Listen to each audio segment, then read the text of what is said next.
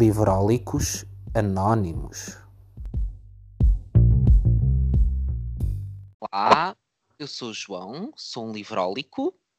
Olá, eu sou a Silvéria e também sou uma livrólica.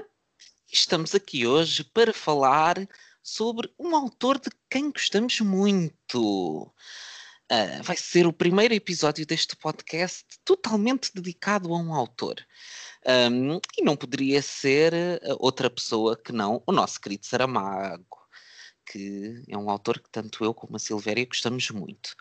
Um, e então vamos, vamos aqui falar de alguns livros que gostamos muito dele, da nossa relação com ele. Vai ser assim um episódio diferente e veremos como corre e quem sabe se no futuro não faremos outros episódios dedicados a outros escritores. Olha, quem sabe a nossa Dulce? Quem sabe? Uh, só uma nota prévia relativamente a este episódio. Nós não somos peritos de todo no Saramago. Uh, sabemos umas coisas, lemos umas coisas, Sim. mas não somos nem queremos ser. Uh, especialistas no assunto, por isso também não é com essa pretensão não, que estamos aqui. De todo. Não vimos aqui dar uma aula sobre Saramago. Vimos partilhar o nosso amor por Saramago. E tanto eu como a Silvéria, de, de, certamente haverá pessoas a ouvir o podcast que até leram mais livros que nós. Eu digo que não li tudo do Saramago e digo com orgulho, porquê? não, porque tenho a, a minha, o, meu, o meu projeto pessoal de vou fazer Saramago render. Então eu tento ali um, um, por ano, é, às vezes leio dois no mesmo ano, mas vou assim espaçando o mais possível para, para sentir que não quero chegar àquele dia em que sinta, ok, já não tenho mais Saramagos para ler. Uh, e então li alguns, li os, acho que os principais os li quase todos, se os graus principais, uh, mas. Hã? Os mais polémicos. Os mais polémicos também, sim, também li, uh, mas faltam-me faltam bastantes livros do Saramago e alguns bastante, bastante conhecidos, Levantados do Chão, eu tenho muita vontade de ler, o Todos os Nomes, um, ainda me faltam muitos livros de Saramago e muito feliz que isso aconteça. Sim, também não tenho aquela ideia de ai, vou ler religiosamente um livro a cada seis meses. Não, eu, eu vou lendo Saramago, uh, que não li ainda muita coisa, mas vou lendo à medida que me vai apetecendo, que algo me suscita curiosidade, e olha, agora que vou ler este, uh, mas sem, sem pressão, muito sinceramente, uh, nem tenho aquela coisa de vou ler por ordem cronológica. Ai, não, não, não. Também não sou assim. Não, e agora curiosamente, porque nós como exercício para, para gravarmos o podcast decidirmos ir, ir rever o José e Pilar, e fiquei cheio de vontade de ler A Viagem do Elefante. Tal e qual. Eu também estava a ver e pensar assim: hum, quando é que os livros vão estar em promoção? Quando é que vão vir este?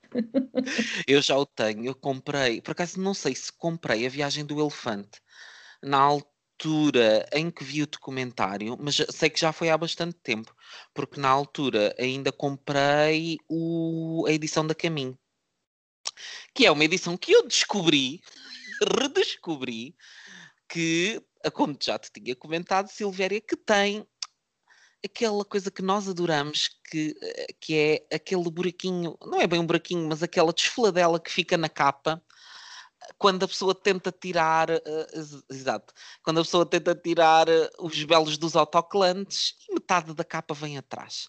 E eles, na, na, nas edições da Caminho, há aquelas edições mais antigas da capa bege, e depois, a hum. partir de certa altura, eles começaram a meter aquela manga com aquele papel assim, parece mais cartão. E houve uma altura em que eles depois começaram a fazer novas edições e fizeram só o de cartão. Então, o meu, eu ainda quando vi o buraco da capa pensei, ai, mas isto está a ter a capa amarela bege por baixo. Não, não tinha. Este já é daqueles que só tem mesmo a capa em cartão e que está completamente danificada é, eu tenho o caderno e o caim assim, e agora estavas a falar e eu a mostrar-te, as pessoas não estão a ver, mas eu estava a mostrar-te o meu caderno com um autocolante menos 20% na capa. Ai.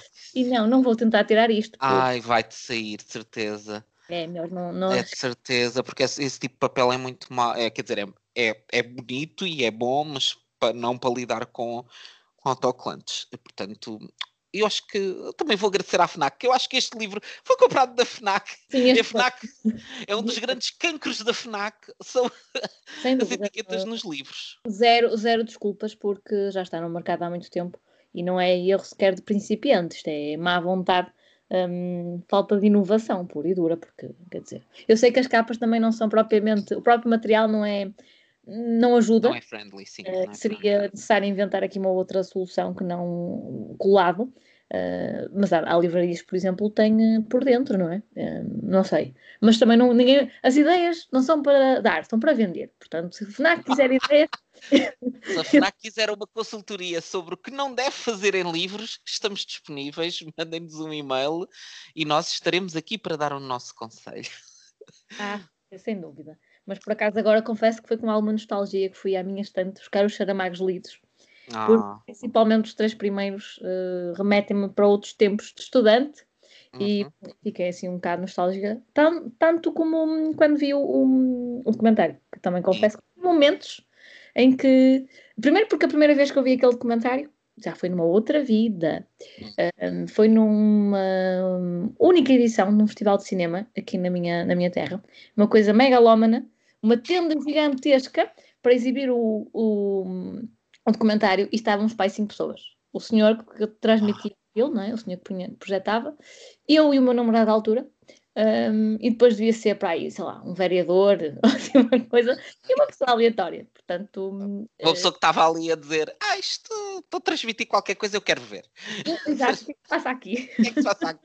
Onde é que eu posso dormir agora aqui? e já foi há muito tempo, deve ter sido ou no ano em que ele foi lançado ou no ano seguinte. Uh, tanto que agora estava a rever e já não me lembrava praticamente nada.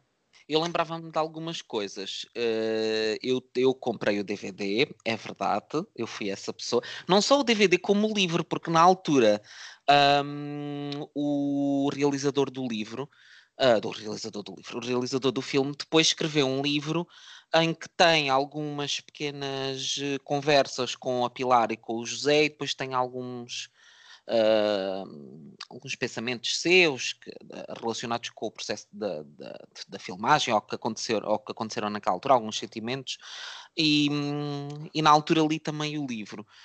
Um, se bem que o livro não achei tão interessante como o filme, se bem que o livro tem, tem algumas questões, como por exemplo, uh, o Saramago fala sobre a polémica do Diário de Notícias, a questão do. Porque existe uma grande polémica que dizem que o Saramago foi culpado pelo, pelo despedimento de algumas pessoas por razões políticas do, do Diário de Notícias, na altura em que era. Ele não era diretor, era mas era subdiretor, uma coisa assim. Pronto, tinha um cargo mais administrativo no, no Diário de Notícias e essa foi uma das grandes polémicas que criou muitas antipatias ao longo do tempo ao Saramago e que ele, por exemplo, no livro explica um bocadinho. Um, o que é que se passou? É claro que é a perspectiva dele. Enfim, acho que é um tema muito polémico e que de facto nós já sabemos que nestas questões que metem ideologia política, períodos revolucionários e trabalho, nada é muito fácil. E o Saramago era perito nesses temas, não é? Em, em pôr fogo no parquinho uh, à, sua, à sua maneira, não é? Um, mas confesso que um, quando estava, de por mim estava a parar o, o, documentário, que por acaso até subscrevi, pequena curiosidade, subscrevi o Filmin só para ver o, o, o documentário. Não tenho o DVD, uh, mas, mas, pronto, fiz a subscrição para, para ver isso. Um, e estava a ver e a parar de volta e meia para ir procurar informação complementar. E dei por mim não só a querer ler o, a Viagem do Elefante, como já a procurar toda uma biografia da Pilar del Rio. E, e, e também por mim já sabia os filhos e netos e não sei o quê, irmãos e, e para quê? Não sei, não interessa para nada, mas, mas hoje em dia também temos essa facilidade de pular de assunto em assunto e às vezes não, não nos focarmos em nada, não é? Mas, um, ehm, mas, mas acho que quem não viu que devia, devia ver esse, esse documentário, apesar de serem assim duas horitas. Um... Ehm, ah, mas vê-se tão bem, são duas horinhas que passam tão bem e, e, uma das coisas que eu acho que é curioso no, no, no filme um, é que mais do que uma biografia do Saramago, que não é, no, o, o, documentário não é de toda uma biografia do Saramago, é um retrato de um a dois anos uh, da vida dele e, e, que apanhou um período fundamental, portanto, o, o documentário fala-nos do período em que foi escrito, vai praticamente desde o início até ao final da, do, do, período em que foi escrito A Viagem do Elefante, que foi o penúltimo livro uh, que o Saramago editou em vida, que depois ainda viria a editar o Caim. Um, nessa fase o Saramago esteve muito, muito, muito, muito doente e temeu-se que ele, que ele viesse a morrer. E o, eu acho que para mim o documentário mais e talvez por isso é que eu tenha também uma relação tão emocional com, com o filme. Não é um documentário sobre a vida do Saramago, mas é um documentário sobre resistência à morte, quase. Sim, também, também senti isso. Uh, ele sabia perfeitamente que ela estava para, para breve e parecia que aproveitava ali cada, cada momento, não é? Para, para trabalhar e para fazer coisas e é algo que se nota quer nele, quer na Pilar. Porque sim, houve momentos em que, principalmente no início, eu pensei assim: esta senhora parece um, um bocado submissa perante o marido. Havia ali uns momentos, não é? Assim, um bocado esquisitos. E depois, à medida que o documentário desenvolve, percebemos que ambos são completamente viciados no, no trabalho, têm uma uhum. lógica muito, muito semelhante, cada um com as suas convicções, às vezes são as mesmas, outras vezes não. Uh, Nota-se, por exemplo, quando há um momento de discussão sobre o Obama e a, e a Hillary. Ele aí um casal com, completamente uh, em desacordo e aquilo é delicioso de ver. Sim, um, e ela dizer, quando ela chega a este nível já não vale a pena falar com ela. Esqueça, sim. esqueça. Deu por mim ser fada Pilar, não na, na, opinião dela em relação a, a Hillary, nem, nem, nem por isso, mas por uma forma como ela defende as suas convicções. Uhum. E quando ela diz que é presidenta da fundação, uh, não é presidente, o termo não existia porque não existia a função. A partir do momento em que as é, mulheres é. assumem o cargo, o termo tem de existir no feminino. E não tinha parado para pensar nisso. Uh, dava toda uma outra discussão, não é? Uh, mas ela, assim, uma feminista muito, muito convicta. Nada de se lamentar ou de se fazer de vítima, mas, mas tem ali umas, umas posições. Uh, não sei se seria fácil viver com ela, também não seria fácil viver com ele. Certo. não, não me parece que nenhum deles fosse muito fácil de viver um com o outro, mas acho que eles em conjunto funcionavam muito bem, porque lá está, muitas pessoas, houve uma altura em que se falava muito, e penso quando o documentário saiu que havia muito essa lógica do que depois o jornalista do, daquela entrevista que lhe foi feita pelo jornalista do DN, que me pareceu horrenda. Eu estava a ouvir e a dizer, mas que jornalista é este? Mas que buraco é que ele saiu? Aquela. Ai, é, a sério, eu estava a ouvir aquilo, estava. Coloca-o a um canto. Ela Ai. passar uma vergonha. É assim, ela dá cada resposta curta e grossa, assim, tal, tal, tal. É por isso é que eu acho que deve mesmo ver o comentário. A Pilar vale mesmo a pena. Eu Mas eu acho que houve uma altura em que havia muito discurso de que. Hum, a Pilar tinha dominado o Saramago e que ela é que impunha a agenda dele e que ela que o obrigava a fazer coisas, que ele no fundo queria ser uh, um velhote uh, a viver a sua vida em paz e sossego e que ela é que o andava a obrigar a ter aquele ritmo frenético. E hum, tu quando vês o documentário percebes que não, que não é assim, porque tu vês, é verdade que há uns momentos em que ele diz, é pá, mas vamos fazer mais isto, mas tu percebes que ele também a incumbiu da missão de o continuar. E, e, eu, das vezes que vi a Pilar falar sobre esse assunto, percebi o que ela queria dizer, porque o que, ela, que eles sentiam era muito o tempo está-se a acabar, nós vamos ter pouco tempo. E ela, para ela, era uma missão partilhar o Saramago com o mundo. Ela dizia: Tu és mais do que o teu corpo, e eu, enquanto tu aqui estiveres, nós queremos partilhar-te com, com todas as pessoas eh, para que a tua mensagem e a tua obra cheguem a mais pessoas. E isso é uma perspectiva muito, muito interessante, muito, muito difícil de viver na pele deles. Imagino que tenham sido anos muito difíceis para eles, um, especialmente porque quando chegas àquele momento em que tens a consciência, e acho que é isto que este filme nos mostra, que é o tu tens a consciência de ok, nós podemos esticar a corda até um certo limite, mas vai haver um ponto em que nós vamos querer continuar e não vai dar. Sim, sim. Não vai dar. E há ali uma altura em que se percebe perfeitamente e, e em que ele tem essa consciência que o corpo dele está a definhar, mas a mente não. Ele parece que nunca esteve tão lúcido Uh, mas ao mesmo tempo, e depois eu acho que ele também se incomodava, incomodava entre aspas, de estar a, a ir para a Argentina, para o Rio de Janeiro, para aqui, para acolá, uh, porque parecia uma repetição, não é? As mesmas perguntas, ele próprio diz isso no documentário, que os jornalistas perguntam sempre a mesma coisa, então ele dá sempre as mesmas respostas e isso devia ser cansativo, sobretudo para uma mente que dificilmente parava e o pensar, podia estar a escrever mais duas páginas do meu livro e estou aqui a repetir a mesma coisa, só mudei o cenário e a roupa, não é? E acho que era nesse sentido que ele por vezes descansava. Mas é como ela diz, não fosse ela ter aquela, aquela tarefa de agendar e de impor um ritmo, alguém teria de o fazer, não é? Uh, e com a diferença. Ou não, ou não, e isso, e isso seria com o sacrifício do nome dele. Porque eu acho que se hoje em dia o Saramago é tão estimado e tão lido, e se o nome dele não caiu no esquecimento, muito devemos apilar que não deixou que isso acontecesse. Porque tu vês, há imensos prémios Nobel que ganham o prémio e param. And, ok, fazem as suas conferências, fazem as suas coisas, mas não escrevem mais, uh, ficam completamente soterrados naquele mundo de pós-Nobel. E isso não aconteceu com o Saramago. E eu acho que não aconteceu muito porque a Pilar tomou rédeas administrativas da vida dele e da, e da continuidade da, do nome e da obra dele e, e assegurou que, que isso fosse feito.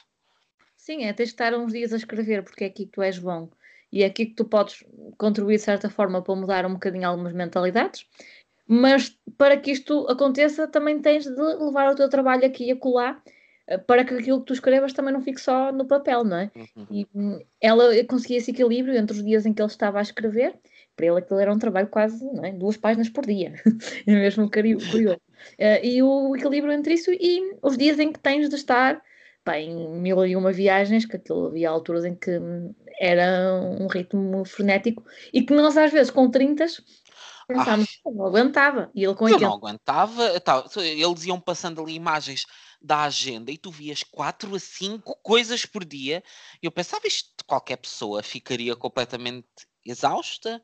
É, é um ritmo é que depois lá está, nem é só o tu cumprires agenda, é tu, porque tu vais aos lugares e tens que falar nos lugares e tens que dizer coisas interessantes, tens que viver depois ao nível da expectativa que as pessoas têm de ti. Portanto, nem é sequer, ah, olha, tenho cinco eventos, mas vou fazer figura de corpo presente e chegar lá e dizer, ah, obrigado.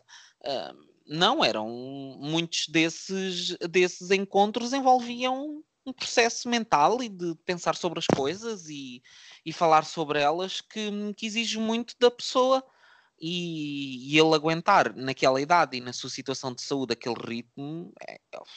Sim, e quando ele tinha aquelas filas intermináveis de autógrafos e as pessoas queriam que ele fizesse. Um deles queria que ele tinha um hipopótamo. O hipopótamo, esse matou-me. Esse matou-me. Você... Ele com que? Um hipopótamo. Como é que, é que se chamava? Era o Stefano, era, era o brasileiro. Era, era. Olá, eu sou. Oh, Saramago, eu sou o Stefano. Você me desenha um hipopótamo? Eu, tipo, the fuck?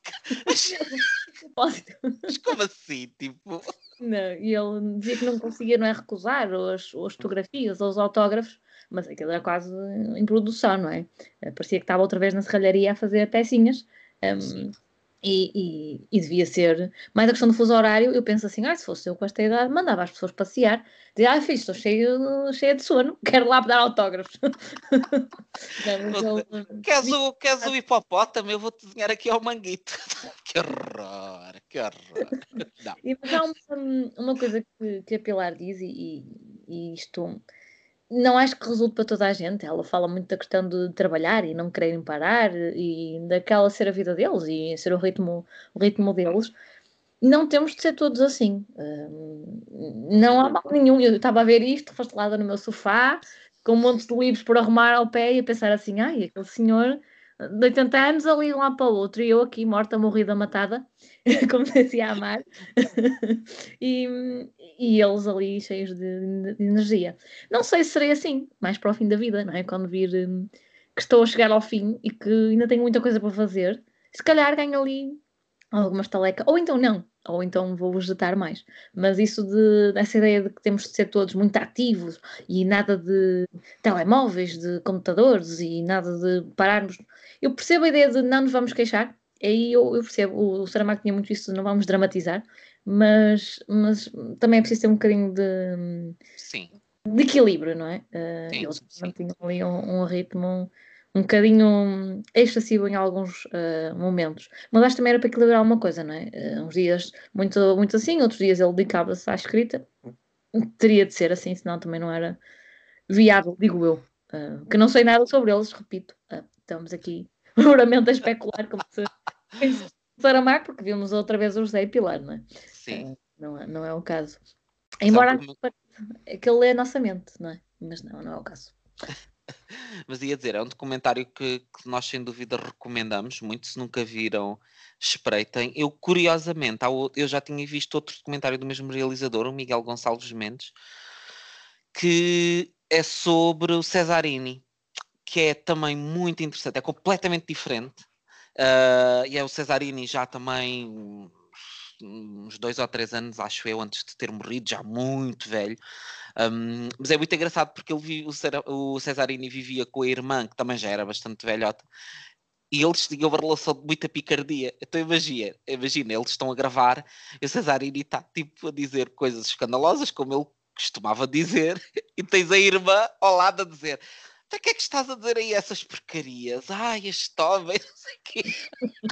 é, muito, é muito divertido. É um documentário totalmente diferente, mas de facto o Miguel Gonçalves Mendes parece que hum, com estes, estas grandes personalidades de, de escritores que consegue ali um, captar algo muito especial deles e, e, e elevar a, a, experiência que nós temos na, na nossa relação com, com, os escritores. Há ali uma cena do, neste comentário do José Pilar que eu confesso que até fiquei um bocado admirada por terem permitido não é, que fosse, fosse filmado, que é o momento em que estão num, num cemitério. Uh, e eu fiquei. Porque aquela questão do luto, não é? do respeito, e hum. uma coisa tão, tão séria, e eles, pronto, também é outra cultura. Sim, acho que é isso. Cantar, até estão a cantar ali em determinado momento, uh, mas ficamos sempre com aquela coisa de. Lá está, o peso da, da religião que, pronto, que maioritariamente existe em Portugal e daquela uh, seriedade toda, parece uma falta de respeito estar ali uma câmara a filmar as pessoas a falar de alguém que faleceu e ali parece muito natural. Uh, eu acho que é uma diferença cultural. Nós, portugueses, eu acho que nós somos muito quadrados em muita coisa, mesmo comparativamente com os espanhóis, que se calhar têm em, em certas coisas, apesar de serem muito religiosos, têm aquela vivência mais festiva e mais e se calhar diferente da nossa, que somos mais cinzentos em algumas coisas e, e, e, que se calhar, sobretudo com a questão da morte, vivemos esse tema se calhar de uma forma muito cerimonial. Quando tu vês, eu, por exemplo, uma coisa que mesmo a mim me fazia confusão, uma das minhas melhores amigas está em Londres e para eles é, é, extremamente normal o cemitério ser um espaço de passagem. Ou, por exemplo, tens um cemitério antigo ao pé do teu local de trabalho, que por acaso agora é uma espécie de cemitério barra jardim, iam almo almoçar para a zona do cemitério, porque havia lá um banquinho e estavam no meio da natureza. E ela dizia, mas vou almoçar ao cemitério. Eu, tipo, como assim?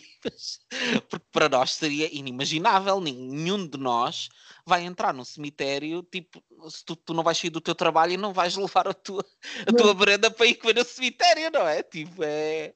Já se vê no Porto, há um cemitério onde os estudantes de artes uh, apenas vão para lá fazer alguns trabalhos, ou até mesmo de fotografia, uh, mas há ainda alguma população que fica um bocadinho reticente, não é? Sim. Quase fosse, fosse ofensivo, que fará ir para lá com, com o risol não é? e o arroz. Sim. É? Em Lisboa já, já existe também essa questão turística dos cemitérios.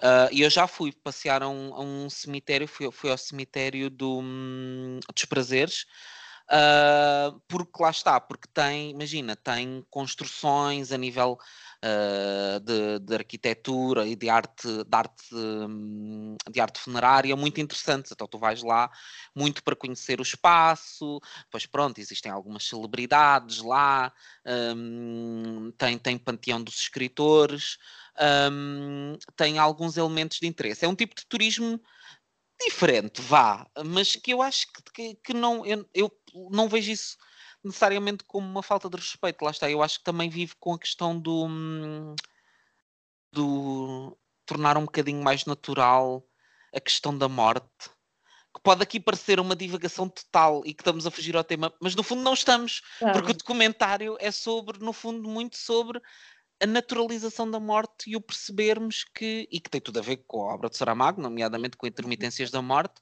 Sim. que tem a ver com isso de, bom, se calhar não vale a pena fazermos da morte um bicho de sete cabeças, por muita pena que todos nós tenhamos de morrer e que nos vão morrer entes queridos, mas uh, enfim, é o que é, não é? Sim. Uh, ora bem, e agora? Vamos parar de falar do documentário, se calhar, porque as pessoas já estão fartas de ouvir falar do documentário. Mas que... olha, um, uma, uma pergunta antes de entrarmos nos livros. O que é que te apraz dizer a pessoas que dizem que Saramago não utiliza, não utiliza sinais de pontuação no, nos seus sim. livros? Estudassem. Estudassem.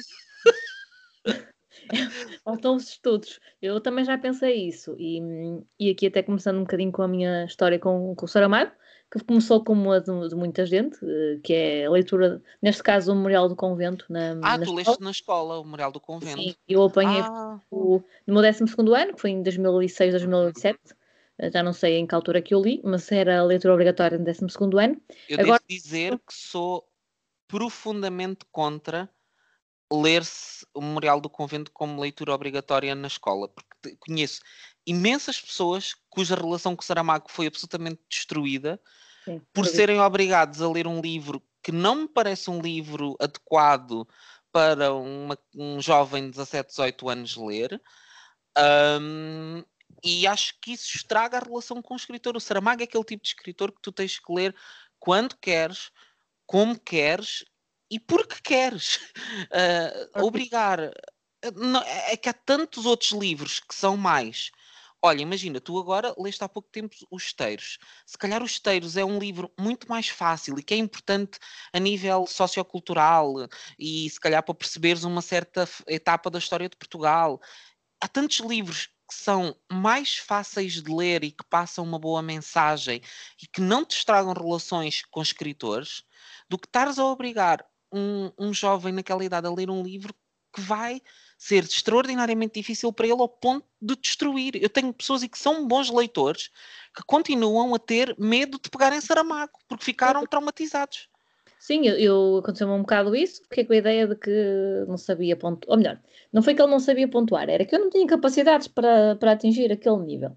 Também muito fruto da, da professora que tinha na altura, que não falava deste livro com paixão, ela era claramente, não era muito favorável a esta, esta opção uh, de pôr o Memorial do Convento. Agora penso que é o Memorial do Convento ou o ano da morte de Ricardo Reis. Ui. Uh, pois, li, mas também não sei se quero ler esse tão cedo, se calhar vou deixar mais para a frente. E o Memorial do Convento na altura, depois, eu se confesso que eu nem sei se eu li todo, se li resumos, eu não sei se não aldrabei ali a coisa, porque, porque eu não tinha maturidade, tão simples quanto isso. E até não me considerava uma rapariga muito imatura. Ia lendo algumas coisas, não era como aqueles jovens que nunca pegavam em livros. E não, não tinha noção, não, não compreendia a complexidade da obra, nem, nem lá perto. E hoje, antes de estarmos a gravar eh, este episódio, fui rever um, resumo do Memorial do Convento, só me lembrava vagamente da Belimunda e do Altazar, eh, da Passarola e Mafra. Não me lembrava muito mais do que isso. E quando comecei a ler algumas explicações, pensei, como é que eu com 17 anos perceberia isto? Nunca na vida. E se era para ler Saramago, acho que era preferível ter lido, por exemplo, Intermitências da Morte. Acho que era mais uhum. fácil de compreender um, para essa idade. Um, já era uma escrita um bocadinho mais avançada, não é? Eu já obrigava, pronto, a uns jovens que estão perto do ensino superior a fazerem um bocadinho mais de esforço mas o Memorial de Convento não foi toda uma, uma boa opção para, para aquela faixa etária, mesmo para alunos que já liam algumas coisas. Não, porque os temas não, não são temas que dizem muito, não é? Aos 17 anos, quando tens uma, uma vida relativamente privilegiada, quer dizer. Não, e depois estraga o Saramago para o resto da vida. Uh, a mim só não me estragou porque mais para a frente cruzei-me com alguém que me fez voltar a pegar nele. Sim, mas no fundo o, o que está a acontecer com o Saramago é um repetir da história do que aconteceu com a Agostina. Porque na geração anterior fizeram exatamente o mesmo com a Agostina, que foi obrigarem as pessoas a ler a Sibila, e tu tens toda uma geração de pessoas que até hoje não consegue pegar na Agostina porque foi obrigado a, com 15 ou 16 anos a ler a Sibila. E, e eu sei que isto não é dizer que não são livros importantes, porque eu acho que são, um, não é, vou já aqui fazer um spoiler ao, ao, nosso próprio episódio, vou dizer, o Memorial também não é um dos meus livros favoritos de Saramago, nem de perto nem de longe. Um, acho que é um livro que tem muito, muita importância cultural e que eu apercebo e que reconheço, Um, mas de facto, se calhar podíamos tentar arranjar um meio termo de livros que possam cativar de alguma forma o, os alunos, sendo também importantes para a literatura portuguesa. E hum, eu de facto acho que, que era uma questão que era importante repensar, porque temo isso, sobretudo, porque lá está, as pessoas terem aquela má experiência localizada é uma coisa, mas ouvir pessoas a dizer hoje em dia que nunca vou pegar num livro de Saramago por causa disto, confesso que me dói o coração porque penso, meu Deus, Saramago não merece isto, porque é que estou a fazer isto ao Saramago? E o Saramago é muito mais do que o Memorial do Convento, não é? E não é de todo mal escrito. Pelo não, contrário, depois de se entrar no ritmo, é até muitíssimo bem escrito e é muito fácil de, de ler. Uh, não, não é por falta de vírgulas ou de pontos finais, com travessões. Um, nós é que às vezes temos a ideia que um livro tem de ser lido rapidamente. E se calhar não há um, um escritor que se leia uh, enquanto se está a ouvir uh, a televisão ao, ao, longe. Não. Não. Exige, em, principalmente em alguns livros exige um bocadinho mais de, de concentração. Sim.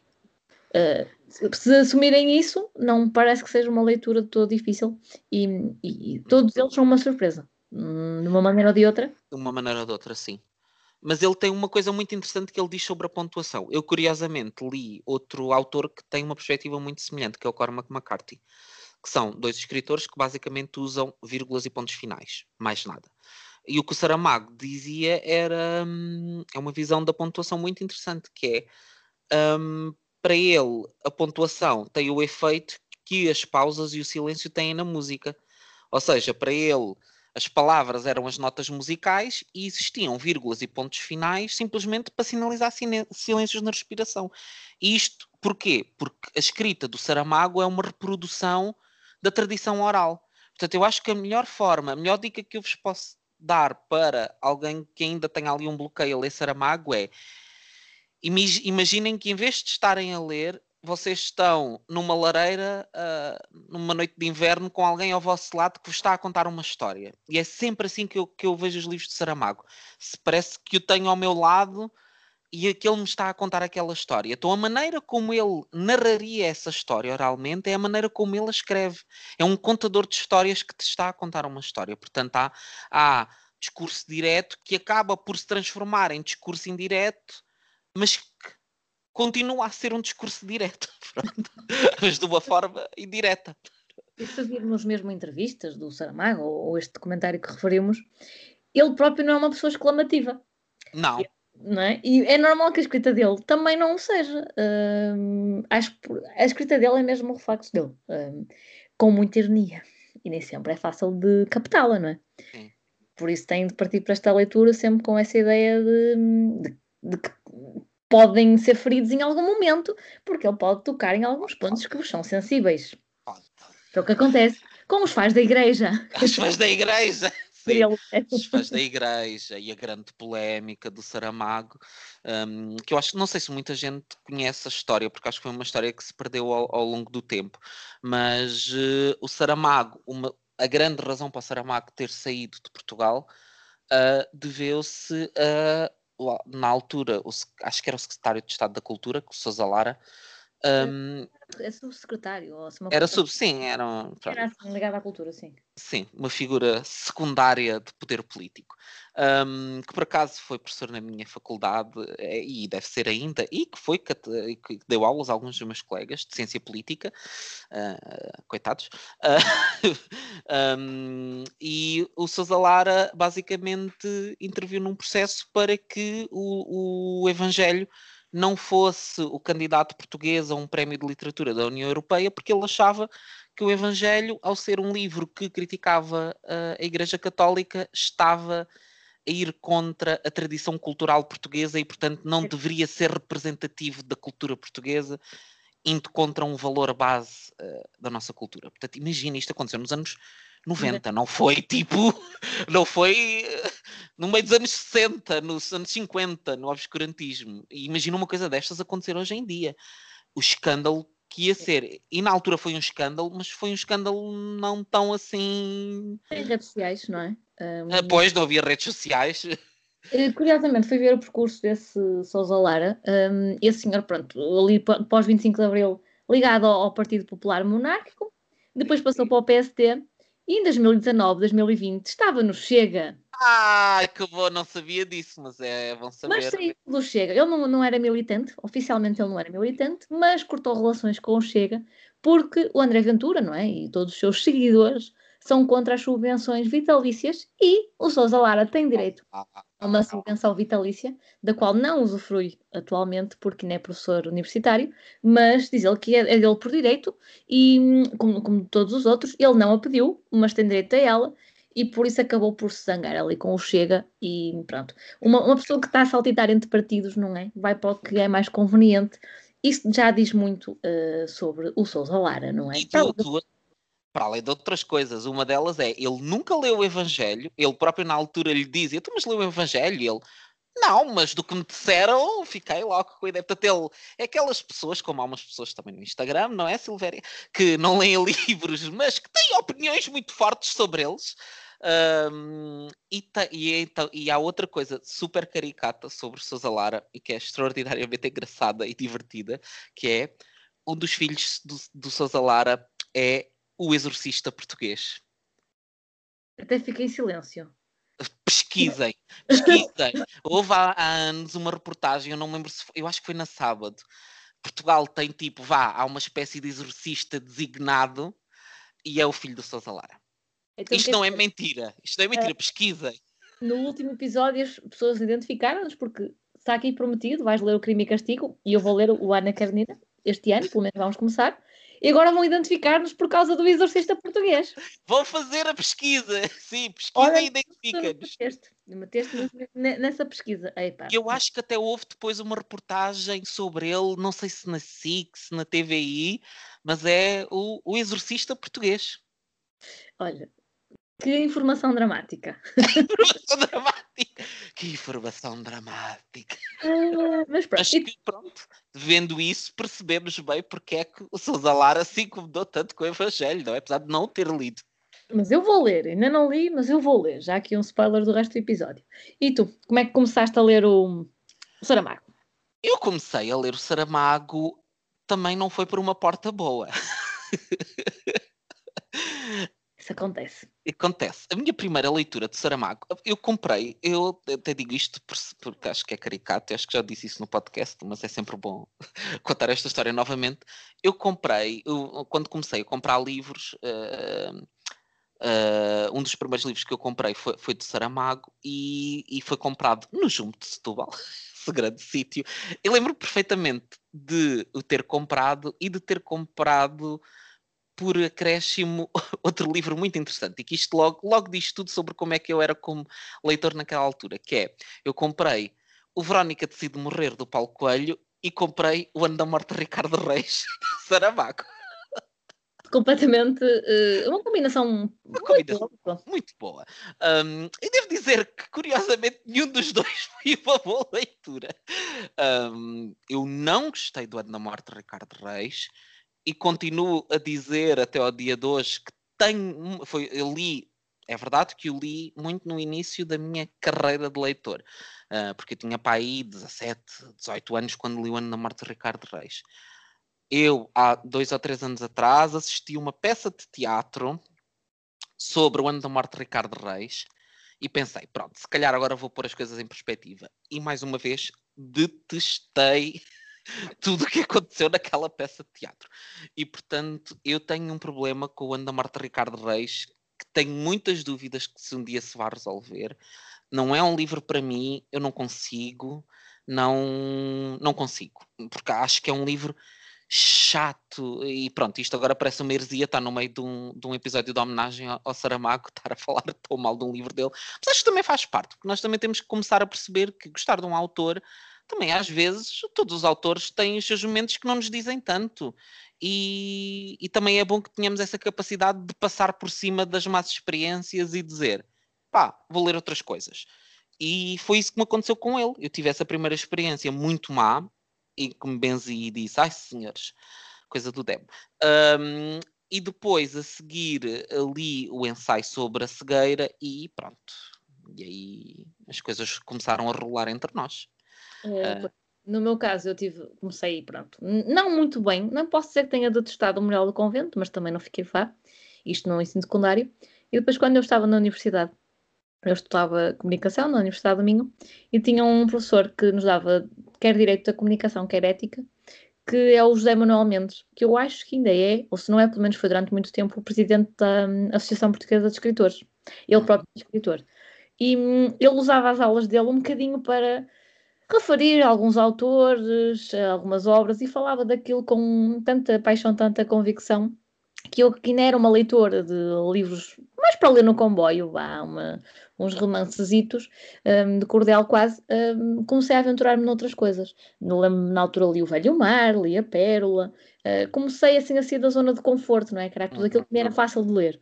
E um dos autores que eu experimentei na altura uh, foi o Saramago. Voltei ao Saramago porque ele gostava, gostava das obras dele, ou falou das obras dele na, nas aulas.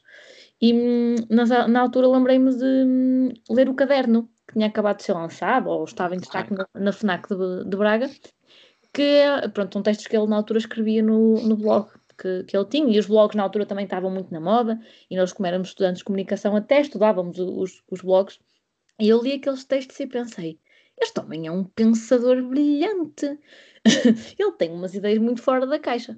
E daí, passado o caderno para o Caim, foi um instante. Uh, portanto, ainda bem que apareceu um José Manuel Mendes na minha vida, numa cadeira que não tinha nada a ver com literatura, porque sem ele eu não teria dado o salto, ou pelo menos não teria dado tão cedo para outro tipo de, de literatura.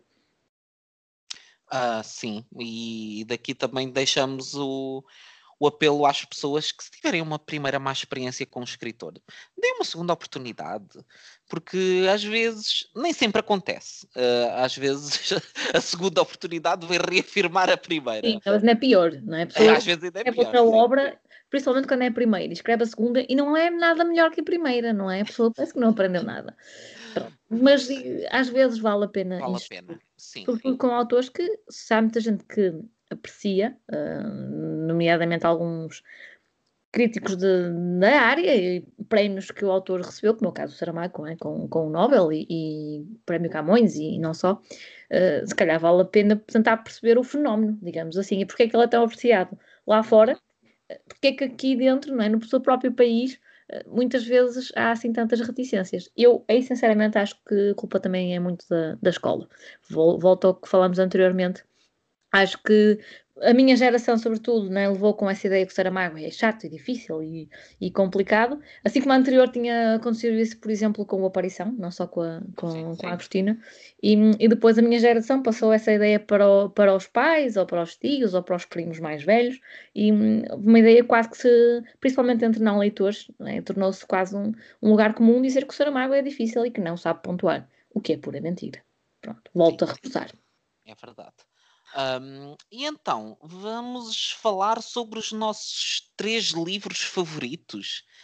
Isto sem, sem nenhuma ordem, isto não tem um ranking, vá, são os três, se bem que destacaremos aquele que é o livro, que talvez seja o mesmo, talvez não seja, porque nós não revelámos um ao outro qual era o nosso top 3.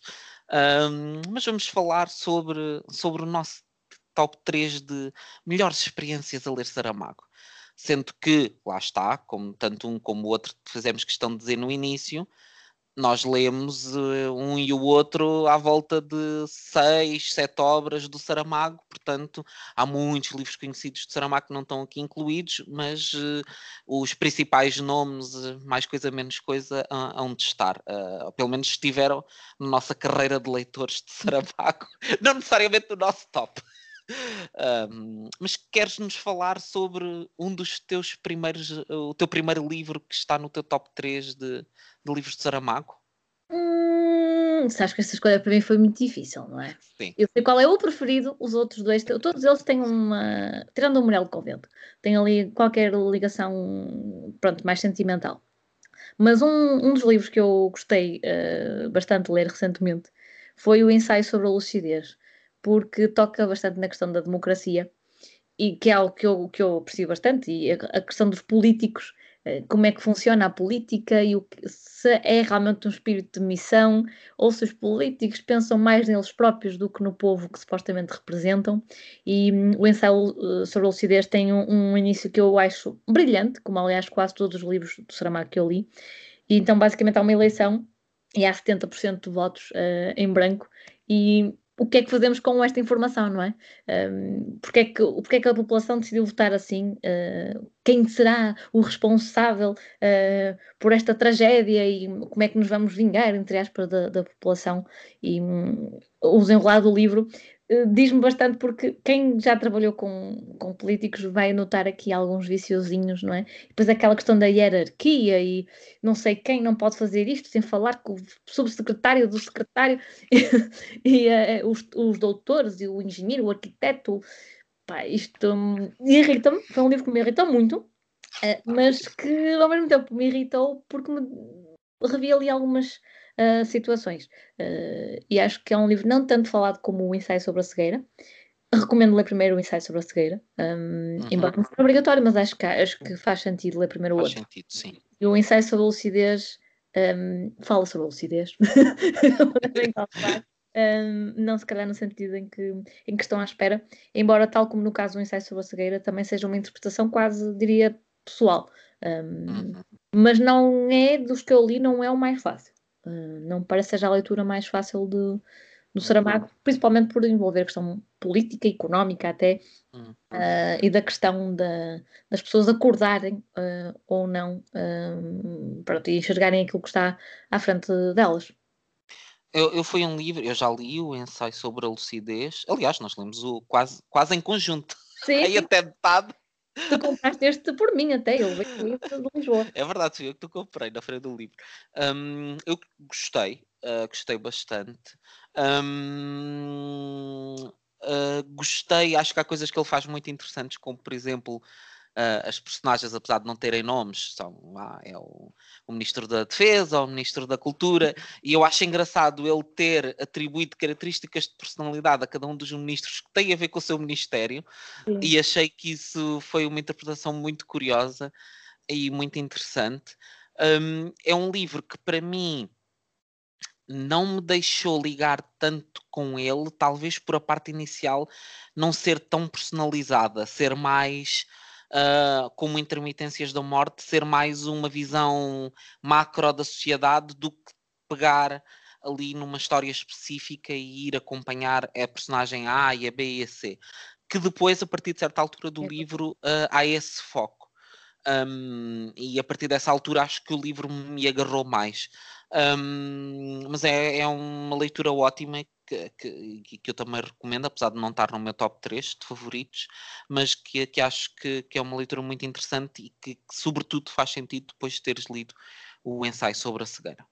Sim, sim, sim, também diria que sim. E acho que se não tivesse ligado a este livro, até por questões profissionais, talvez não tivesse gostado tanto. Acharia bom, mas não o acharia pronto, não me diria tanto e acabaria por ser um. Está bem, muitíssimo bem escrito, a história está muito bem pensada, mas não me diria tanto. Né? Porque há aquela diferença entre acharmos que um livro é muito bom e gostarmos dele sabendo que ele é muito bom ou achando que ele é menos bom. Pronto. E uhum.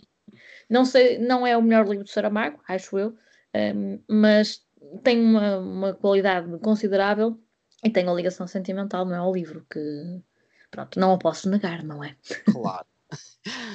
E eu, uma das minhas escolhas é um livro muito pouco falado do Saramago, que curiosamente foi um dos livros mais esperados dele, porque durante anos e anos e anos se falava de que este livro iria ser publicado e, e demorou bastante tempo até de facto o ter sido. Um, estou a falar de, das Pequenas Memórias, um, que é um livro tão simples, tão tão descomprometido, tão despretensioso, mas que te toca a um nível inacreditável. Eu fiquei com muita vontade de ler o, o Pequenas Memórias depois de ter ido uh, à Azinhaga.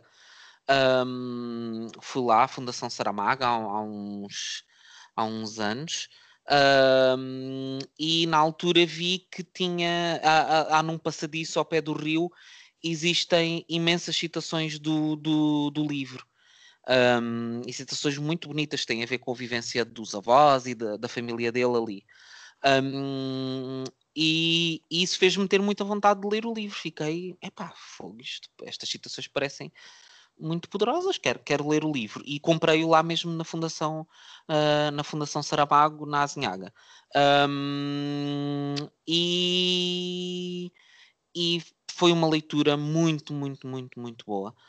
Um, é um livro que nos permite ter uma ligação emocional a, a um mundo que, a um tempo que já não existe, uh, e isto não com saudosismo histórico, mas talvez uh, nós que, que não vivemos exatamente naquele tempo, mas que temos a voz em ambientes mais rurais, conseguimos reconhecer aquele mundo rural uh, muito que parece parecia ali muito parado no tempo e, e que quando estávamos com os nossos avós parece que estávamos a, desligados do nosso mundo do dia a dia.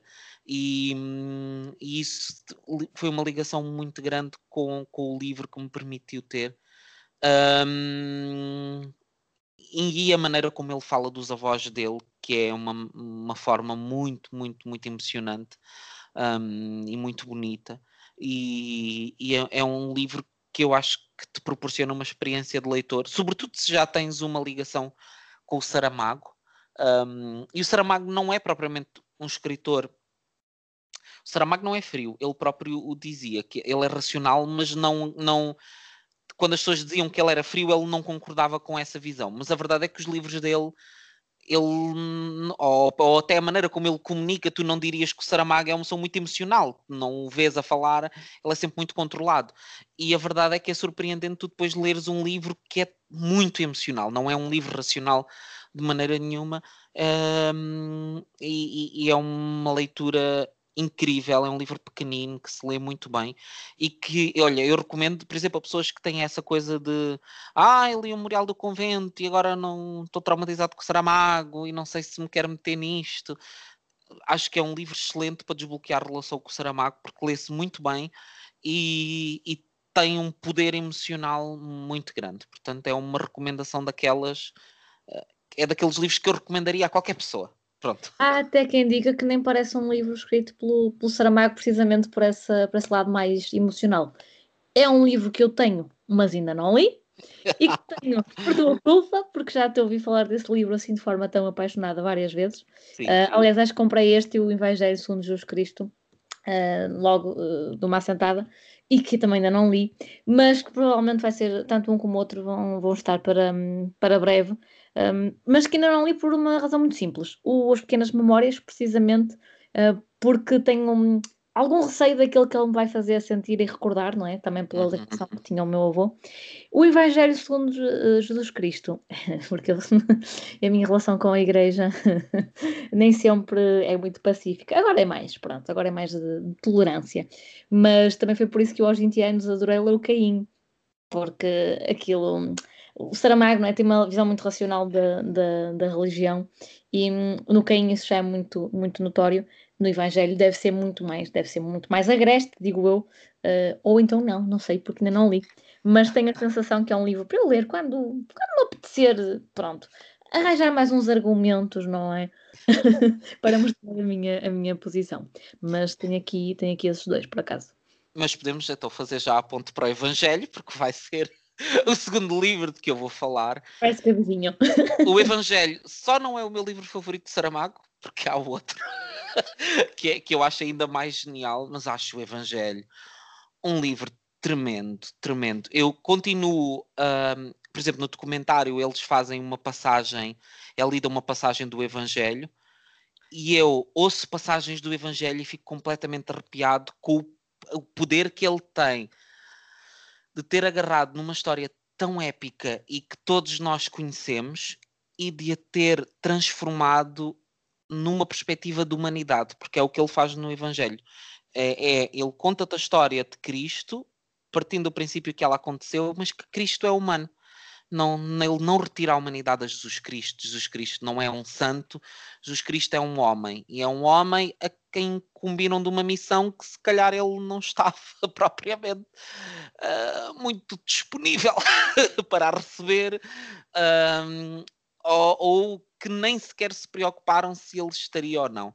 E essa é uma visão muito importante do livro, que é o tu sentires que, que Cristo foi desprovido de, na história da Igreja de tudo o que era o que o tornava humano, da sua vontade, da sua sexualidade, de, de todas essas questões que, hum, que te fazem de ti uma pessoa e que são direitos teus, o direito a tu viveres a tua vida, a fazer as tuas escolhas, a teres prazer, e que a Igreja decidiu transformar um humano em algo em que o destituiu completamente daquilo que são os seus direitos mais básicos como homem. E é uma visão muito interessante. Quando tu lês a, a história por aquela perspectiva, um, é, toca-te toca muito. Eu achei um livro muito, muito, muito poderoso. Uh, que me deixou em vários momentos arrepiado e completamente rendido à, à genialidade do Saramago, de como ele consegue pôr o dedo na ferida mesmo, como ele consegue agarrar no ídolo da igreja. Ele não desrespeita Jesus Cristo em nenhum momento.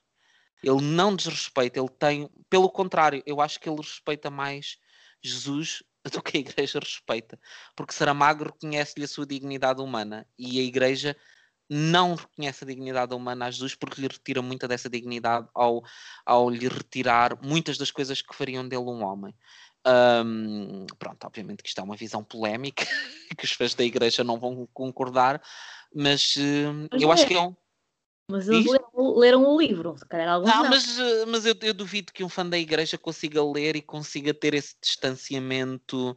Porque para seres fã da igreja, o tipo de, hum, de axiomas que tu tens que aceitar, uh, depois tu vais ler isto e eu acho que vai ser é muito difícil um fã da igreja ler isto e dizer assim, hum, se o Saramago tem aqui uma razãozinha em algum ou outro ponto acho, acho que é difícil. Pode haver algumas pessoas que têm um bocadinho, que apesar de terem a sua crença religiosa, se calhar têm ali um, áreas de abertura maiores, mas acho que é um livro muito, muito difícil de conseguir penetrar nessas pessoas, porque para já porque vão olhar para o livro como uma tentativa de manipulação. E acho que a partir do momento em que tu te vais ler um livro nessa perspectiva, se perde qualquer tipo de relação que tu possas ter com o livro. Se estás a partir do princípio que o livro te vai enganar, não, não há relação que tu possas ter com o livro, não é? Já estás a condenar a, a leitura à partida, não é? Sim, totalmente. É o mesmo que tu. Imagina, tu ires sair com uma pessoa num date e achares que a pessoa é, é um violador, não é? Quer dizer, se tu partires desse princípio, que abertura é que tu vais ter para te relacionares com a pessoa? Hum, atenção, isto não é uma apologia, vão de mente aberta para tudo, não é isso. Mas quer dizer que a maneira os entraves à partida que tu pões às coisas, obviamente vão condicionar a tua experiência. Um, e, portanto, tenho muitas dúvidas que uma pessoa que seja um grande fã da igreja vá ler o Evangelho e, e tenha aquele momento do é pá, sim senhor, Saramago tem aqui um ponto ou outro em que tem razão. Uh, os, os não fãs da igreja vão certamente gostar muito deste livro um, porque tem ali muitas perspectivas de crítica sobre a Igreja, e lá está feita desta forma muito inteligente, porque seria muito fácil ofender os símbolos da Igreja, e não é isso que o Saramago faz. O que o Saramago faz é pensá-los, refletir sobre eles e, e, e, tratar sobre um outro ponto de vista, mas na minha perspectiva, nunca desrespeitando. Um, e portanto, é um livro que eu recomendo muito, muito, muito, muito uh, que, que, leiam.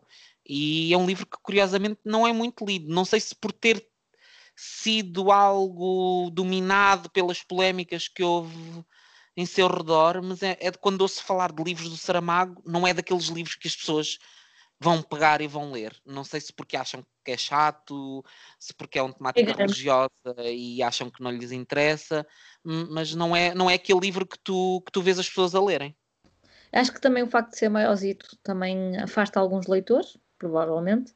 Hum, não sei. Eu ainda não li simplesmente. Uh, pronto, eu já houve alturas em que se calhar tinha disponibilidade mental para isso. Um, neste momento é mesmo porque o, o, o trabalho me absorve um bocadinho da, da minha capacidade de concentração. Mas é sem dúvida um dos que eu quero ler muito em breve, tanto esse como as pequenas memórias. Uh, porque o tema realmente interessa-me e essa visão que provavelmente até nunca pensei sobre essa perspectiva, não é? E com, com o Saramago talvez veja as coisas de um, de um outro ângulo e que, e que faz, faz todo o, o sentido, não é? Um, por isso, tudo a ler o Evangelho, eu não prometo que vou ler juntamente com a Ana Carolina, mas vou lê-lo vou um dia, não é? sem, sem dúvida. É, é daqueles que eu tenho, ainda não li, mas não é um daqueles que eu me arrependo de, de ter, porque ele está aqui para o momento certo. Acho que vai ser um bom momento. É, também acho que sim. a minha segunda escolha. Fiquei um bocado reticente quando escolhi este livro. Um, é As Intermitências da Morte, que não considero que sejam melhor dos que eu já li. Uh, agora vou usar aquela desculpa que sempre, uma pessoa sempre usa quando não quer falar muito mal de um livro, que é a premissa é boa. Mas há de facto livros cuja premissa é boa e que depois se esbardalha no meio de. Sim, sim, aquele, ele, o Saramago, nunca se esbardalha, acho eu. Só se for com um certo livro que tu leste e que não, não te conquistou, não é? Um, aqui, basicamente, o próprio título diz tudo. Uh, as pessoas deixam de morrer, não é? Como se a morte tirasse aqui umas férias. O livro está dividido em três partes, ao erro. Um, e há, há aqui um, o ponto de vista, quer desde o agente funerário um, aos políticos, aos lares de terceira idade, à própria morte. Um, pronto, a história depois vai afunilando e hum, acho que este livro, por exemplo, no, no ensino secundário, acabaria por ter, por ter uh, bem mais interesse, porque não é se calhar tão técnico, digamos assim, não é sobre religião uh, ou sobre uh, uma, um facto histórico específico, né, como a questão do, do Memorial do Convento, uh, ou o ano da morte de Ricardo Reis e, e a questão, salvo erro, aquilo tem a ver com o fascismo, né? Uh, ou ano da morte de Ricardo Reis. Epá, não, não, não foca tanto a questão do, do, do, Eu acho que até se passa antes do fascismo, não tenho bem a certeza. Eu já o li há tanto tempo, porque tu, depois a história foca-se muito no ah, o Ricardo Reis volta para Portugal eh, e, e pronto, e está a ter a sua vida em Portugal. Uh, imaginando que, que ele teria voltado para Portugal. Um, mas aquilo já aconteceu depois da morte do Fernando Pessoa, portanto, sim, uhum. apanha.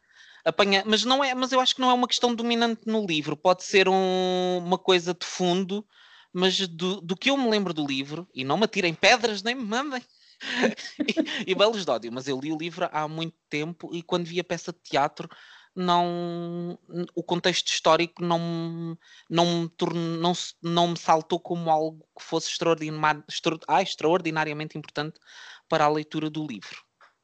Sim, mas o Intermitências da Morte não me parece que seja de todo, não é? É um livro pronto, que exija mais conhecimento em determinada área, não é? Que exija mais livros de apoio.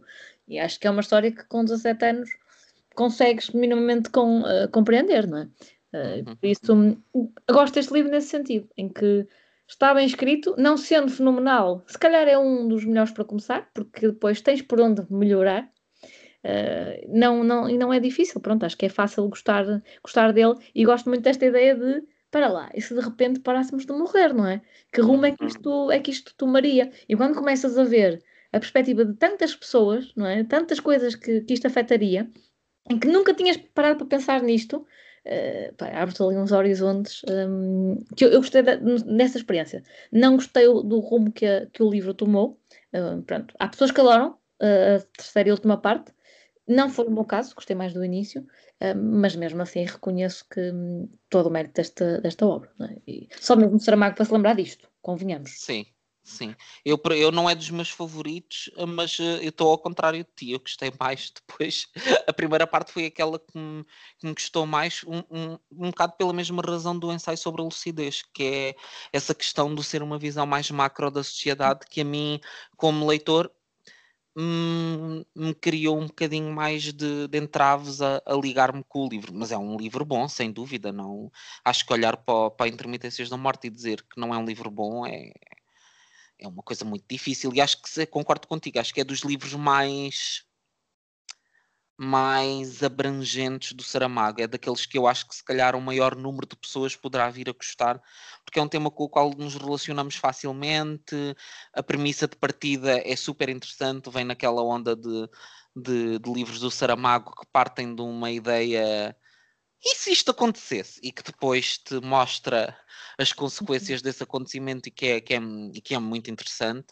Um, e concordo contigo, acho que é um livro que, que também vejo que se fosse dado na escola uh, que seria uma leitura mais, mais eficaz para, para, para, para jovens e que acho que também pode ser um bom desbloqueante para algumas pessoas uh, relativamente ao Saramago, uh, porque é um bom livro. Sim, agora já tiveres lido uh, aquele de que eu vou falar a seguir, provavelmente o Evangelho e até mais um ou outro que, que são claramente bons, não é? Que, aí sim vais achar este inferior, não é? Acho eu. Sim, é possível. Agora, se começares por aqui, acho que se começa com o pé direito. Começa sim, é um bom começo, sem dúvida. Uhum. Eu recomendo sempre ou este ou, ou o Caim. Acho que o Caim também é de fácil percepção, só que tem a questão religiosa, não é? E, uhum. é, pronto. Aqui se calhar tem um bocadinho mais de, de, não quero dizer gozo ou paródia, mas aqui se calhar o, o Saramago é um bocadinho mais sarcástico do que no Evangelho. Não sei, como no Evangelho, não sei, mas ele no Caim Sim. Cara, aquilo muito. Epá, muito. Né? Tocar a onça. Sim, o Evangelho é, é mais solene, sim tem, tem um, tipo, um tipo diferente, não é aquele Saramago mais brincalhão, vá, que, que no Intermitências temos mais esse lado mais brincalhão do, do narrador que, que, que, não tens no, no Evangelho. É, são, mas isso também era uma das coisas que ele dizia, que era apesar de serem livros que têm um estilo de escrita comum, a maneira como são narrados é adaptada muito ao tipo de livro que, que, que ao tipo de livro que estava que, que o Saramago estava a escrever na altura. E por acaso tenho muita vontade de ler o Caim também, é daqueles que, que eu acho que pode ser uma leitura bem interessante. Uhum, sim, sim, lembro-me de ler isto no comboio com 20 anos e estar-me a rir no comboio. Pronto. Por isso, acho, acho que sim, acho que sim, desde que não sejam pais da igreja. Desde que não sejam pais da igreja. Então, e vamos ao nosso livro favorito, que eu suspeito que é o mesmo? calhar vai, né? falamos muito dele, se calhar vai ser o mesmo. No meu caso é o ensaio sobre a cegueira. E no meu também, claro. Ah, eu acho que é um livro obrigatório. Agora acho que acho que é um livro obrigatório e é violentíssimo. O próprio Saramago dizia isso. Sim. Uh, e, e eu lembro-me, eu acho que li este livro quando eu tinha que fazer qualquer coisa, ou da, do mestrado, não, não foi do mestrado, se calhar foi depois, não sei, qualquer coisa profissional, que eu tinha um prazo para entregar qualquer coisa mas fiquei agarrada ao livro e não, não queria deixar de, de terminar, mas também tinha coisas para fazer e fiquei ali na, naquela, naquele misto de, de sentimentos e, e, ganhou o livro, não é? Claro que eu fui ler o livro em vez de terminar. Com a boa procrastinadora, não é? Claro, para procrastinar uh, literariamente, não é? Claro. Eu acho o Evangelho, o, evangelho, o ensaio um livro tremendo, está no meu, no meu uh, grupo de livros da vida. Também digo sempre isso. Uhum. É um do, dos livros da minha vida, sem dúvida. Um, por tudo. É, é para mim o paradigma do romance perfeito. Tem tudo, tudo, tudo o que um romance deve ter. É equilibradíssimo. Lá está. É violento, mas com propósito. Uh, tem, é uma história hum, paradigmática sobre a sociedade, da qual tu retiras uma visão sobre a sociedade, mas que te permite ao mesmo tempo ter relações com as personagens e ter essa, essas questões que são mais, mais generalistas, focadas naquelas pessoas e tu perceberes essas questões através daquelas pessoas. Uh, e é, é, uma crítica à sociedade tremenda, tu percebes o quão, o quão tudo aquilo que a humanidade construiu, o quão tenue é, não é? Porque basta um dos sentidos que o homem tem se perder e toda a sociedade entra em colapso. E, forma, e vem ao de cima, às vezes, não o melhor do ser humano, não é? Sim, muito facilmente. E aquilo nem é uma coisa de ai não, é, houve ali todo um processo, aquilo de repente aquilo acontece, as pessoas deixam de ver, e quando dás por isso, toda a sociedade como tu a conheces, foi para o Beleléu e está tudo entregue à bicharada, salvo seja. Um, mas é um livro que tem uma coisa muito boa, que é tem essa via toda do desespero e, das, e de demonstrar o pior que a humanidade tem, ao mesmo tempo que mostrando o que de melhor há, que neste caso está muito, muito personalizado na mulher do médico, apesar de eu ter alguns problemas uhum. em algumas questões com ela, de não me identificar totalmente com algumas decisões dela, mas ela é a personagem que é para ela a sua sobrevivência pessoal não era o mais importante e que se sacrificou pessoalmente em nome de um bem-estar comum um, e de forma muito abnegada. E de facto é é um símbolo de esperança para a humanidade e que depois tem a parte do cão das lágrimas que te vem reforçar todos esses elementos de esperança de, de compreensão de, de carinho, de conforto. Portanto é um livro que sabe dosear uh, os sentimentos que te dá, que te, ao mesmo tempo te faz sofrer, mas que depois te dá os elementos de redenção que tu, que tu precisas. Um, é, é, um livro muito especial. Sim, e mesmo, o mesmo filme, acho que também. Uh, estranhei um bocadinho a primeira vez que eu vi, não era o tipo de filme que eu estava habituada a ver, não tão oleodesco, um, mas depois também acabou por ser uma, uma boa experiência. E nem não experimentei, foi as óperas. Ai, não, as óperas também não vi. Eu li o filme também gosto imenso. E houve na altura muitas pessoas que não, que não falavam muito bem do, do filme e nem percebo porquê, porque achei uma adaptação muito boa. E aliás, uma das coisas que mostram no, no, no documentário é o Saramago uh, foi ver pela primeira vez o, o filme e o Saramago chorou no final do livro do filme de emoção a dizer que estava tão feliz como no momento em que tinha acabado de, de escrever o livro, porque sentia que tudo o que o Fernando Meirelles fez com o livro era exatamente a visão que ele tinha do que o livro devia ser. E acho que isto é o maior elogio que um realizador pode receber. E nessa cena vês muito o lado emotivo do Saramago, e ele que tinha estado doente pouco antes, e diz: Eu estive quase do lado lá, e se eu tivesse passado para esse lado, hoje não estaria aqui um, a experienciar isto. Um, e ele tem plena noção do quão uh, mortal é e, e, do quão perto do fim estava, já tinha estado e poderia estar novamente. Um, e vê-lo a chorar como um bebê é assim uma cena que não está muito à espera, não é? Vindo do, sim, do, sim. do Saramago. Ele, a própria Pilar diz no documentário isso que hum, eles colocam a razão à frente da, da emoção, tanto ela como, como ele. E nesse momento ele claramente desaba. E, e é uma sim, cena muito bonita e é como dizes, é um grande elogio que podem fazer uh, ou um realizador, sem dúvida. Mas as óperas, de facto, também fica curioso de pensar hum, como é que será uma ópera baseada no, num livro de Saramago. Hum. Olha que cultos, vamos acabar esta gravação e vamos ouvir ópera. uh, a ópera é do Don Giovanni, não é? Eu acho que é o Dom Giovanni, ou não? não? não? vou dizer que sim, com certeza, que é para não passar vergonhas. Que a pessoa tem que. Agora, que Agora as pessoas não estão a ver, está ele a agarrar no telemóvel e fazer. Claro, o que é que a pessoa faz quando tem uma dúvida? Eu acho que era do Dom Giovanni. É, eles falam disso, mas já não. É possível. É possível. Um, por acaso ainda não, não ouvi. Mas é assim, o, o, estar a ver qualquer coisa sobre o Saramago é quando andamos para ela, uh, estamos ali a pular de assunto em assunto, como eu já disse anteriormente, da vida, de, das obras de, da filha, de, de, da infância, da serralharia, depois passa por outra coisa qualquer, do DN, e, e, e estamos ali, não é? De assunto em assunto. Um, e por isso é que eu digo que eu não sou todo especialista, sei umas coisas que vou, vou apanhando aqui um, e acolá. E agora, até antes de iniciarmos a gravação, estava um, a ver uma reportagem que ele, uma entrevista que ele deu ao Roda Viva no Brasil. Sim. Já descobriste o Dom Giovanni? Já, o Dom Giovanni teve um libreto também que foi escrito. Uh, o Dom Giovanni é uma peça de teatro, o Dom Giovanni ou o Dissoluto Absolvido, mas uh, eu penso que a ópera em si que é do Memorial do Convento, do que eu estou a ver, e que se chama Belimunda.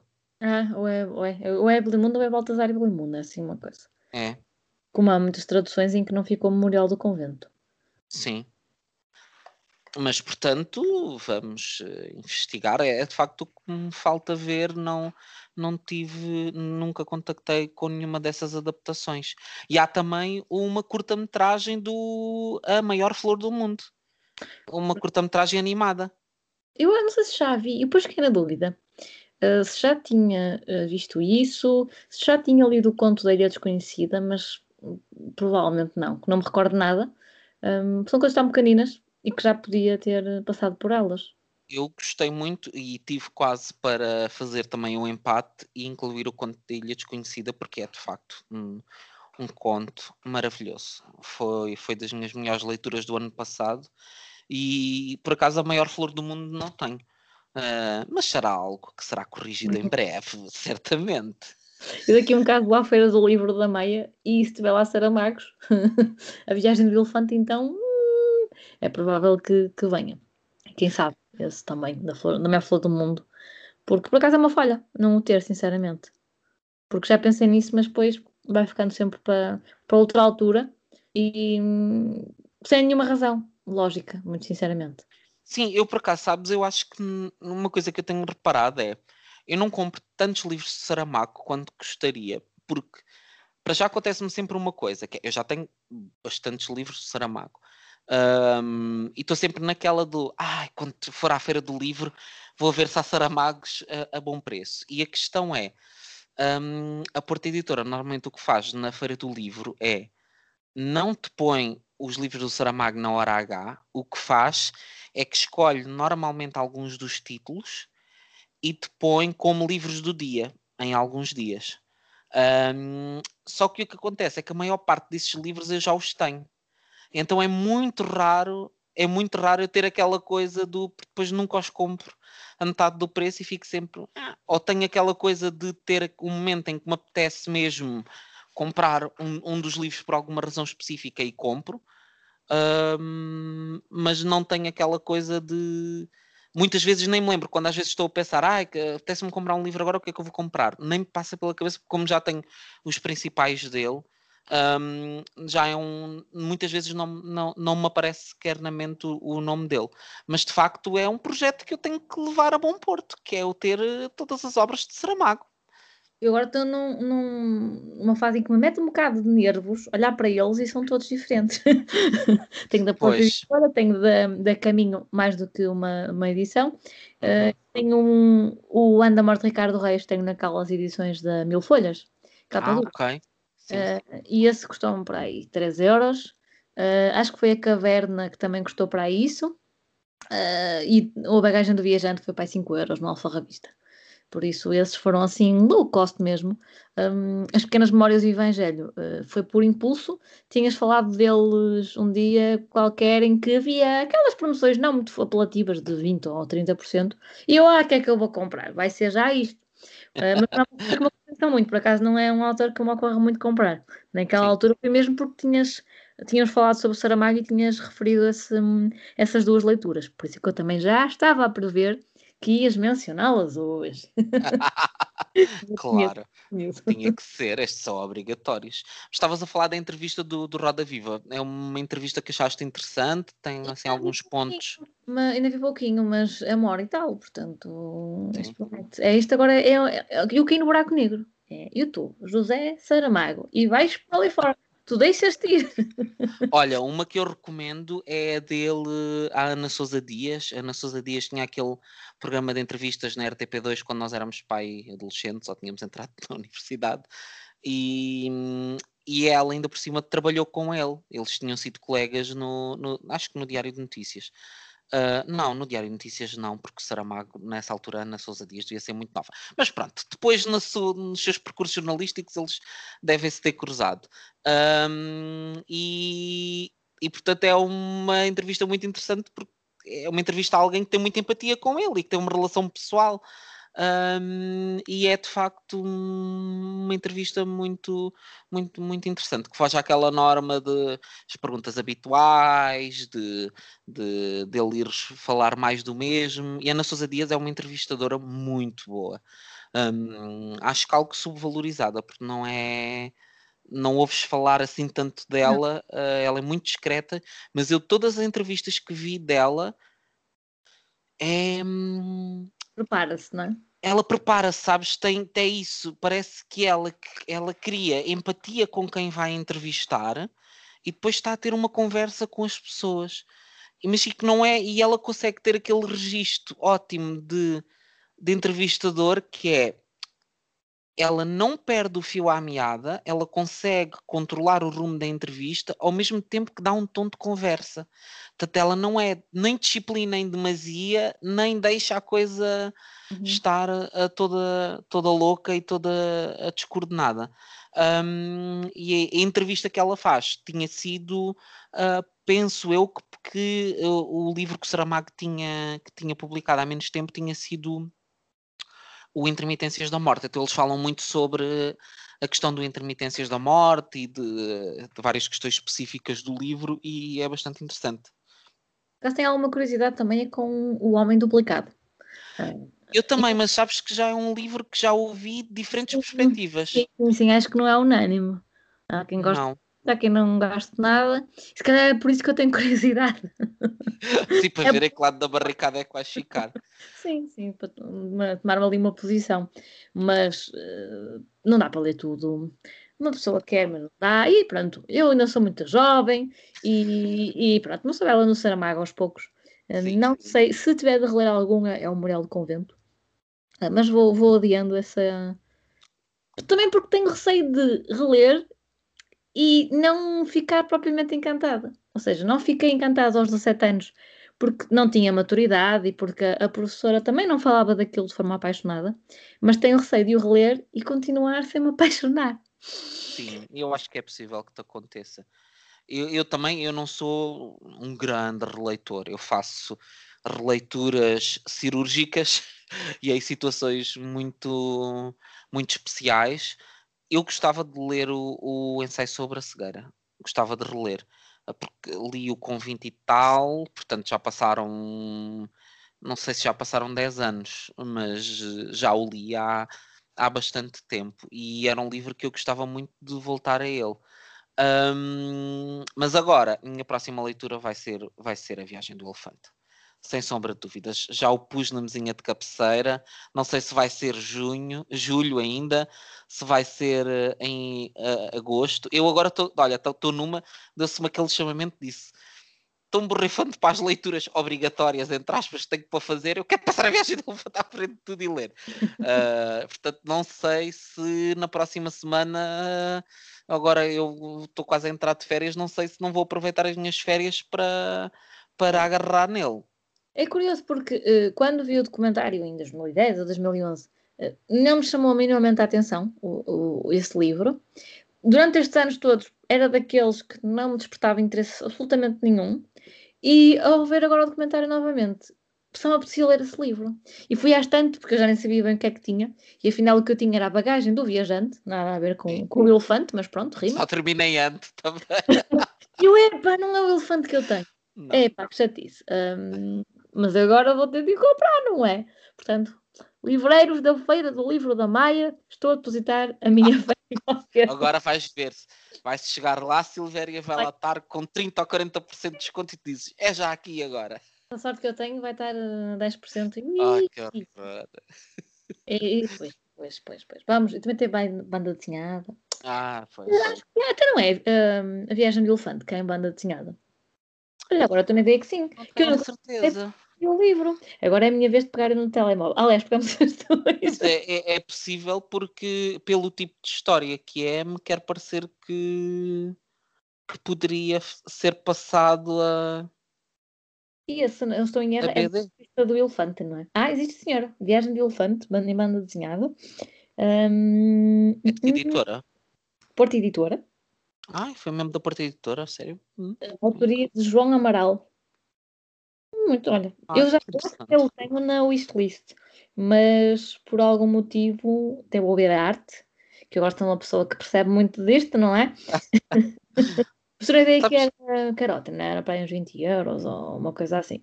Sabes então, que eu tenho um bocadinho ainda um bloqueio, que é eu que estou a fazer o meu percurso de descoberta da BD.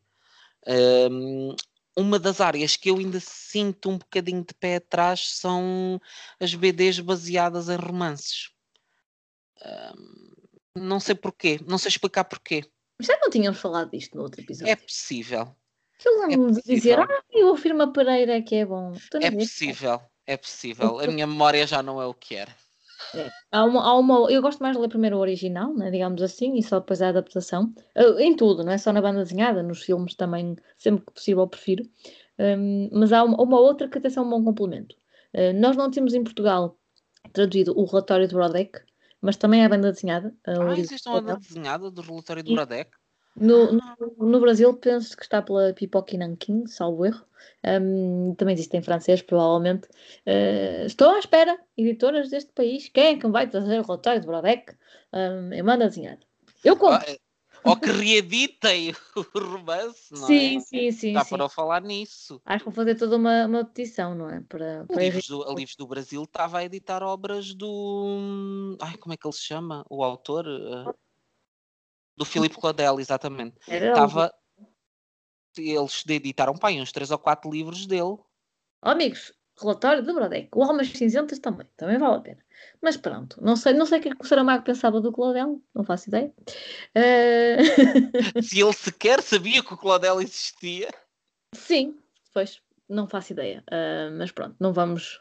Começamos já aqui a, a ramificar esta conversa quando andamos por ela. Depois do Exorcista de Portugal, não, não, não, não, não vamos ramificar, mesmo porque de banda desenhada falaremos do próximo episódio. Spoiler, só quem chegou até aqui é que o apanhou. É claro que o próximo episódio sairá logo ali no início de agosto e, claro, agosto é agosto ao quadrado, como toda claro. a gente sabe. Ai, ora, já tenho ali toda uma pilha preparada.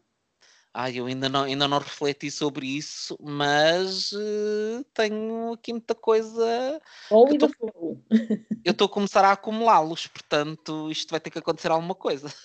Olha, quem sabe? A viagem do elefante e banda desenhada. Lês o livro em julho? Quem sabe? E em agosto a banda desenhada. Olha. olha se calhar pode ser a, a, minha forma de cortar, eh, de cortar esse preconceito que eu tenho, de, de inverter aqui a coisa, não é? Estás a ver? Todos estes episódios fazemos aqui promessas ou pseudo-promessas de leitura. E saímos daqui vamos comprar coisas, não é? Vamos imaginar para aí a 30 de dezembro, tu a tirar o teu crime e castigo da estante, eu a tirar o Ana Carnina e lemos uma linha. Se bem que eu sei a primeira linha do Ana Carnina de cor, não é? eu já o tirei da estante. Eu da estante já o tirei. Eu já o tirei e voltei a pôr, porque ficava ali um buraco largo. Arrependeste, é tipo, hum, não sei se vou. Eu, eu pus na mesinha de cabeceira. Eu não um, um gato. Fico sem livro, não dá? Pois, eu não tenho.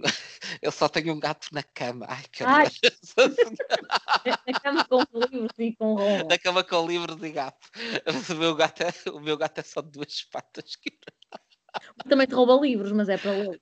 Rouba, sim, sim, sim, mas que para mim é uma benção, porque isso faz com que ele a cada vez menos me critique o facto de eu comprar livros. eu, eu, eu, entendo, mas, mas o, os homens livres e heteros deste país está a ser muito que gostem de ler que estejam só, não é? Desimpedidos. Portanto, pronto, a pessoa continua na cama só com os livros. E com... pega, pega a Silvéria com os vossos amigos, que horror. Interliterário. Vamos arranjar aqui o Tinder literário. Encontrei o vosso amigo hetero mais interessante e solteiro e peguem a Silvéria numa foto. Ai, que não dei erros ortográficos, por amor de Deus. que não dei erros ortográficos. Sei que já estou a pedir muito, pronto, não é? Uh, mais, mais do que está vacinado é que não dei erros ortográficos. Vacinado, que não tem erros ortográficos, gosto de ler, seja bom rapaz. Peguem a Silvéria na melhor foto. Meu Deus, o Saramago sabia que toda uma conversa sobre ele terminaria não, só no exorcista como no, no Tinder literário. Olha, é, toda uma é aplicação que podem desenvolver depois disto. É verdade, e pronto, está a descambar. Esta conversa está a descambar. É o momento de parar, não é? É, é, é o saber terminar. É que mais é saber terminar. Tem de saber quando, quando já deu o que tinha Quando a pessoa ainda está em dignidade, não é? Sim, sim, sim. Já não há muita, mas, mas ainda está. E pronto, então ficamos por aqui. Uh, voltarei no próximo episódio com a Joana para falar sobre O Céu é dos Violentos, da Flannery O'Connor, que vai ser uma leitura de verão. Vai ser uma espécie de leitura de praia, portanto vamos ver. Sim, não me parece que aquilo seja o livro de verão de todo. Uh, mas é sempre interessante jogarmos com os contrários, não é? Joana, desculpa, eu estou a arruinar completamente este podcast. Só trago para aqui. Não estás nada. Olha, tu ouviste, tu ouviste o comentário da Joana sobre os quartos sem, sem portas na casa de banho no, no hotel literário de Hobbits? Ai não, portas sem. É verdade, ela, o quarto que ela teve, esta é a história, é uma história paradigmática que ela, ela, ela foi lá de uma vez. Uh, e na altura acho que estava no início da relação e, e chegaram ao quarto e de repente foi do uh. tipo ah, casa de banho não tem porta e o que no início da relação e às vezes até durante e no fim da relação Olha, que eu já fui com uma pessoa que não era meu namorado sequer. Já viste o que é? Pois, não, mas eu, eu, disse isso, eu disse isso no episódio. Eu disse: Olha, eu acho que isso não aconteceu à Silvéria porque ela não relatou não. isso. Eu acho que teria sido algo a ter acontecido que a Silvéria teria relatado. Sim, teias de aranha, sim. Isso, isso da, da primeira vez não, foi tudo impecável. Da segunda, pá, fiquei um bocado desiludida até porque eu ia mostrar o hotel a alguém e depois eh, eu, ei, aquilo é muito fixe. E depois, ah, se calhar não é tão fixe como eu disse, é só mais ou menos. E, e curiosamente, a primeira vez fui com um não leitor e da segunda fui com um leitor. E pá, aquilo foi um bocado. Uh, pá, se calhar o dinheiro que nós gastamos aqui não compensou. Mas tínhamos porta, tínhamos porta, isso, isso sim. Será é. que o quarto da Joana estava. estava em manutenção alguma coisa e um problema com a porta e tiraram? Ou será que eles têm quartos especiais sem porta? Sabes que no nosso não tinha telefone. Uh, a menina disse: Ah, podem telefonar para a recepção, o número é o 9 ou lá o que é. E até que olhamos para o fio do telefone no chão e onde é que está o telefone? E depois dissemos-lhe. E ela não sabia que, não, que lhe tinham roubado o telefone. Se calhar alguém saiu de noite com a porta. Se calhar é um dos temas. É um dos temas do, do hotel. É todo, em todos os quartos falta alguma coisa. A questão é: o que é que será que falta no teu? Ai meu Deus, todo um mistério. Uma aventura no hotel. Uma aventura, uma aventura no hotel literário. Pronto. Pronto, ok. E aqui terminamos. É melhor despedir-me, despeço-me com amizade. com amizade, com literatura e bons sentimentos. Vá, toque tudo a ler, tudo a ler Saramago, tudo a ler Tudo a ler Saramago, minha gente. Por favor, parem com isto. Parem de não ler Saramago, por favor. Vá. Um abraço e boas leituras. Deus.